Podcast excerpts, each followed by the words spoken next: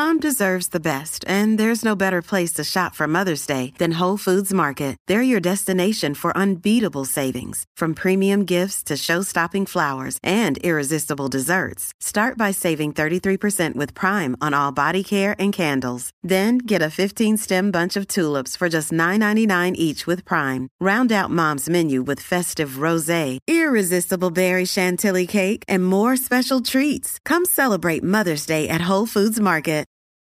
From sponsoring cultural events to partnering on community projects, creating youth programs to supporting first responders, at MidAmerican Energy, caring about our community goes beyond keeping the lights on. It's about being obsessively relentlessly at your service. Learn more at midamericanenergy.com slash social.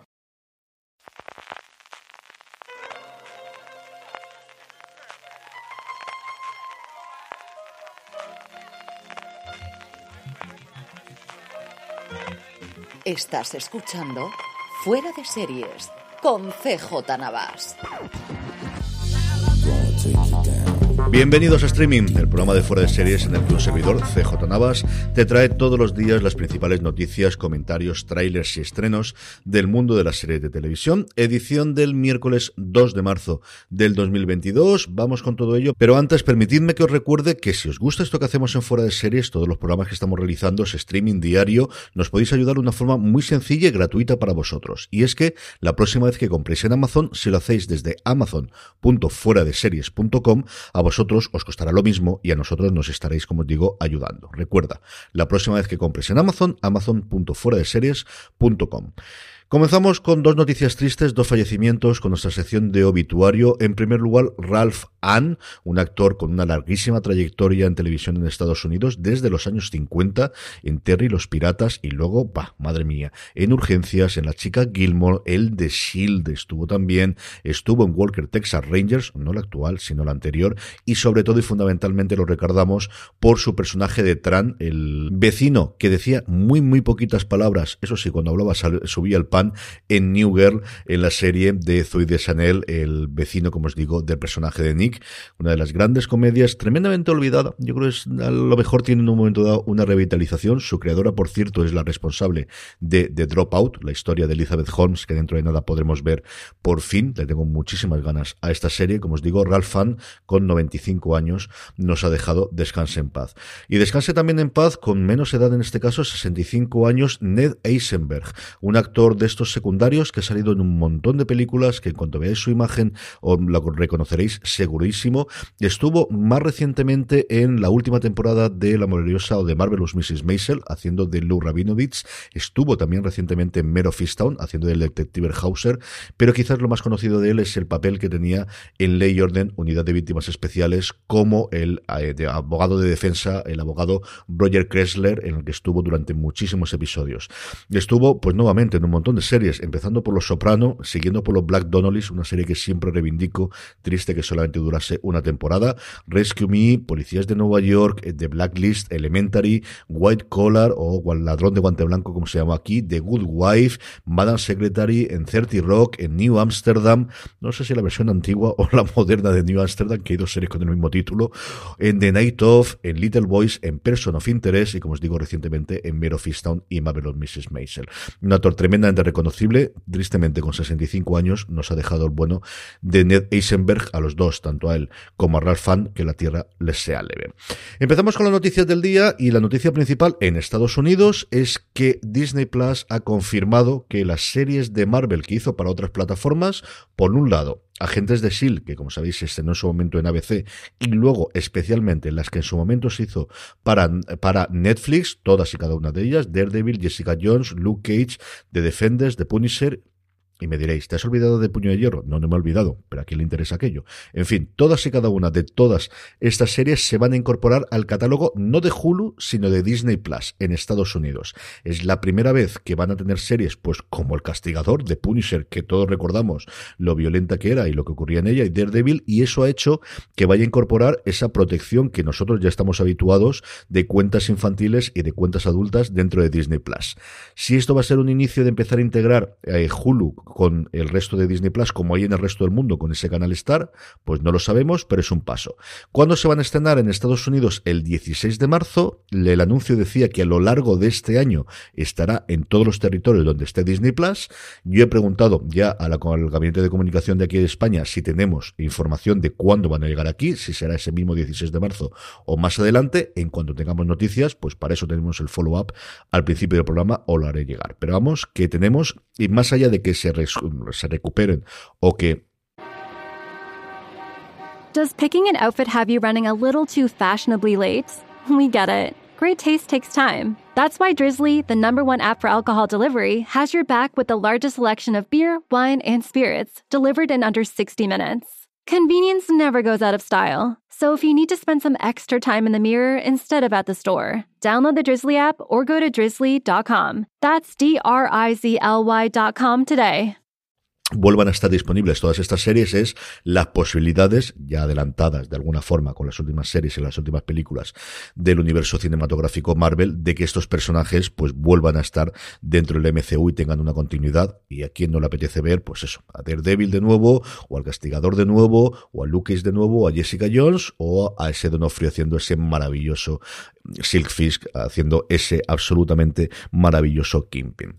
No dejamos Disney Plus y es que, como es la tendencia tradicional de la casa en los últimos años, película que haya producido Disney en los últimos 20 o 30 años y que haya funcionado, va a tener su serie, su adaptación en serie, y le toca el turno a The Santa Claus, aquí llamada en menudo Santa Claus, la película interpretada con una secuela, si no recuerdo mal, por Tim Allen, eh, va a tener adaptación, como os digo, a serie. El responsable de dirigirla va a ser Jason Weiner, el responsable de The Big Leap recientemente. Los guiones corren a cargo de eh, creador de Last Man Standing, la última comedia que ha interpretado Tim Allen, que duró un montón de temporadas, con cambio de cadena por en medio Jack Burdit, y como os digo, una más de las adaptaciones que tenemos recientemente, sea de novelas, sea de cómic o fundamentalmente de películas de los últimos 20 o 30 años que se pueden hacer una continuidad en formato de series de televisión. Nuevo proyecto de Apple. Echábamos de menos que Apple nos, nos bombardease a estrenos. Teníamos una semana un pelín tranquilita durante la última. No, ya volvemos y volvemos por la puerta grande. Volvemos con una serie alrededor de eh, Benjamin Franklin, alrededor del inventor, del padre fundador de los Estados Unidos, del político y especialmente del embajador en Francia durante la época de la Guerra de la Independencia, porque esto es en precisamente el aspecto en el que se va a centrar la serie que todavía no tiene título, Está adaptada de un libro, como no, ganador del premio Pulitzer de Stacy Schiff, llamada La gran improvisación, Franklin, Francia y el nacimiento de América. Y agarraos, porque el elenco, como siempre, tanto detrás como delante de las pantallas, es impresionante. Delante, el gran nombre propio con el que abren todas las noticias es que quien va a interpretar a Franklin es Michael Douglas.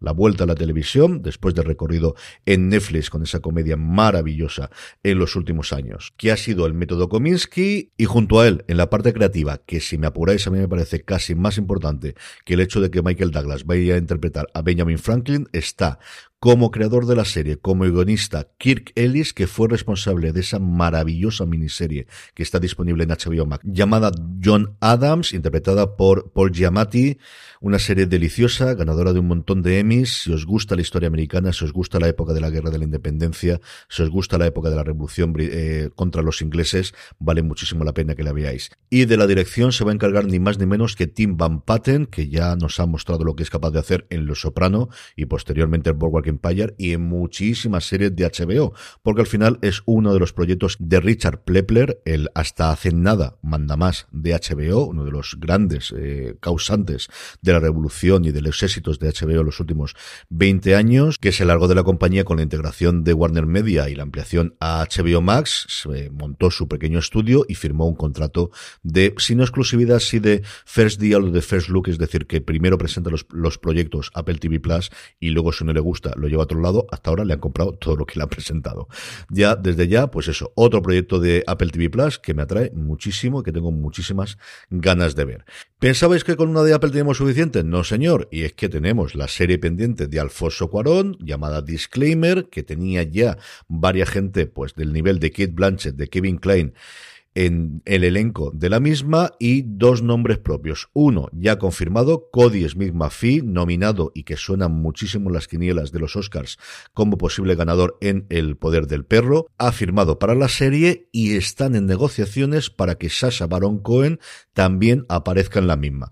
Un Sasha Baron Cohen, desde luego conocido por Borat, pero si visteis en su momento la serie del espía en Netflix, demostró lo que es capaz de hacer en su bis dramática. A mí me impresionó, me sorprendió y me gustó muchísimo lo que hizo en su momento Sasha Baron Cohen en Netflix. Así que, nuevamente, pues otra serie, otro proyecto más de Apple, que poquito a poco está haciendo cosas realmente maravillosas. Y terminamos con una noticia, yo no recuerdo una cosa similar a esta, salvo polémicas o salvo problemas, que ha sido que HBO, yo creo que lo comenté la semana pasada, iba a estrenar un documental en dos partes sobre Larry David, que se llamaba La vida, la historia de Larry David, en una extensa entrevista separada en dos partes con un colaborador habitual suyo, con mezclas de imágenes, con eso, repasando un poquito su historia.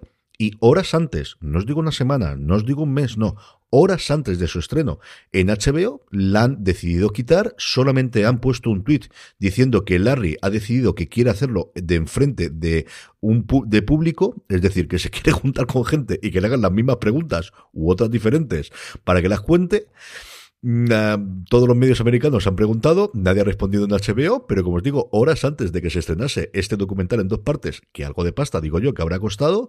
En fin, genio y figura Larry David, y esto lo que te permite ser, pues eso, eh, uno de los niños mimados de HBO, que se pueden gastar el dinero en hacerte un documental a mayor gloria tuya en dos partes y horas antes decir, mm, no me apetece, mejor lo hacemos con público cuando, cuando, cuando se permita. Che, cosas rarísimas. Trailers. Netflix nos trae el avance, el, el, trailer oficial de la segunda temporada de Top Boy, una serie británica tremendamente oscura, una serie con drogas, con pandillas en el este de Londres, tremendamente oscura, tremendamente detallista, como suelen ser las series británicas, que yo creo que desgraciadamente no ha tenido mucho público, no sé si porque al final hay muchas series que toman o que muestran eh, imágenes similares o que cuentan historias similares y no he encontrado su público, al menos esa es mi sensación desde fuera, lo que vi yo me gustó mucho en su momento.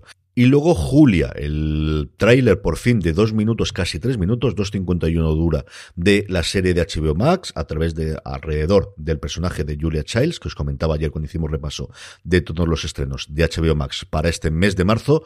Por fin hemos podido ver, solo nos falta el de DMZ, que seguimos sin tráiler, a ver si no tardamos demasiado en poder conocerlo y en poder tenerlo. Estrenos, cuatro cositas para hoy. Disney Plus estrena la decimosegunda temporada de Boss Burger. Si no tenéis a día de hoy una serie de comedia animada con la que pasar el rato, siempre lo recomiendo, me parece una de las mejores series de animación de los últimos tiempos, divertidísima, con sus bromas internas, muy muy bien hecha y unos personajes sencillamente encantadores.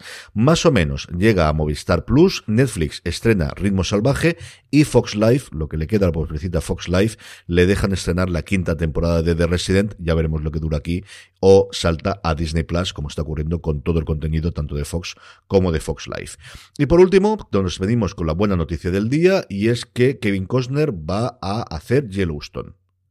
Sí, no la serie. La serie estamos esperando que llegue la quinta temporada, que nos llegue a España, que nos llegue las cuatro anteriores. En Estados Unidos, por cierto, ya se ha confirmado cuándo va a llegar a Peacock el estreno en streaming, que es el único sitio donde hay, sino Yellowstone 1.50, es decir, 150 por 150 años que cumple el Parque Nacional de Yellowstone en Estados Unidos.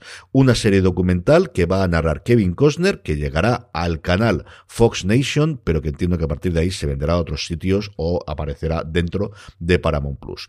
Muchas ganas de ver qué puede hacer el bueno de Kevin Costner con este documental, como os digo, sobre Yellowstone, 150 años del Parque Nacional y a día de hoy uno de los grandes éxitos de la televisión de los últimos años. Con esto nos despedimos. Os recuerdo, si compráis desde amazon.fueradeseries.com, a vosotros os costará lo mismo y a nosotros nos estaréis ayudando. Mañana volvemos. Un abrazo muy fuerte. Hasta mañana. Recordad, tened muchísimo cuidado y fuera.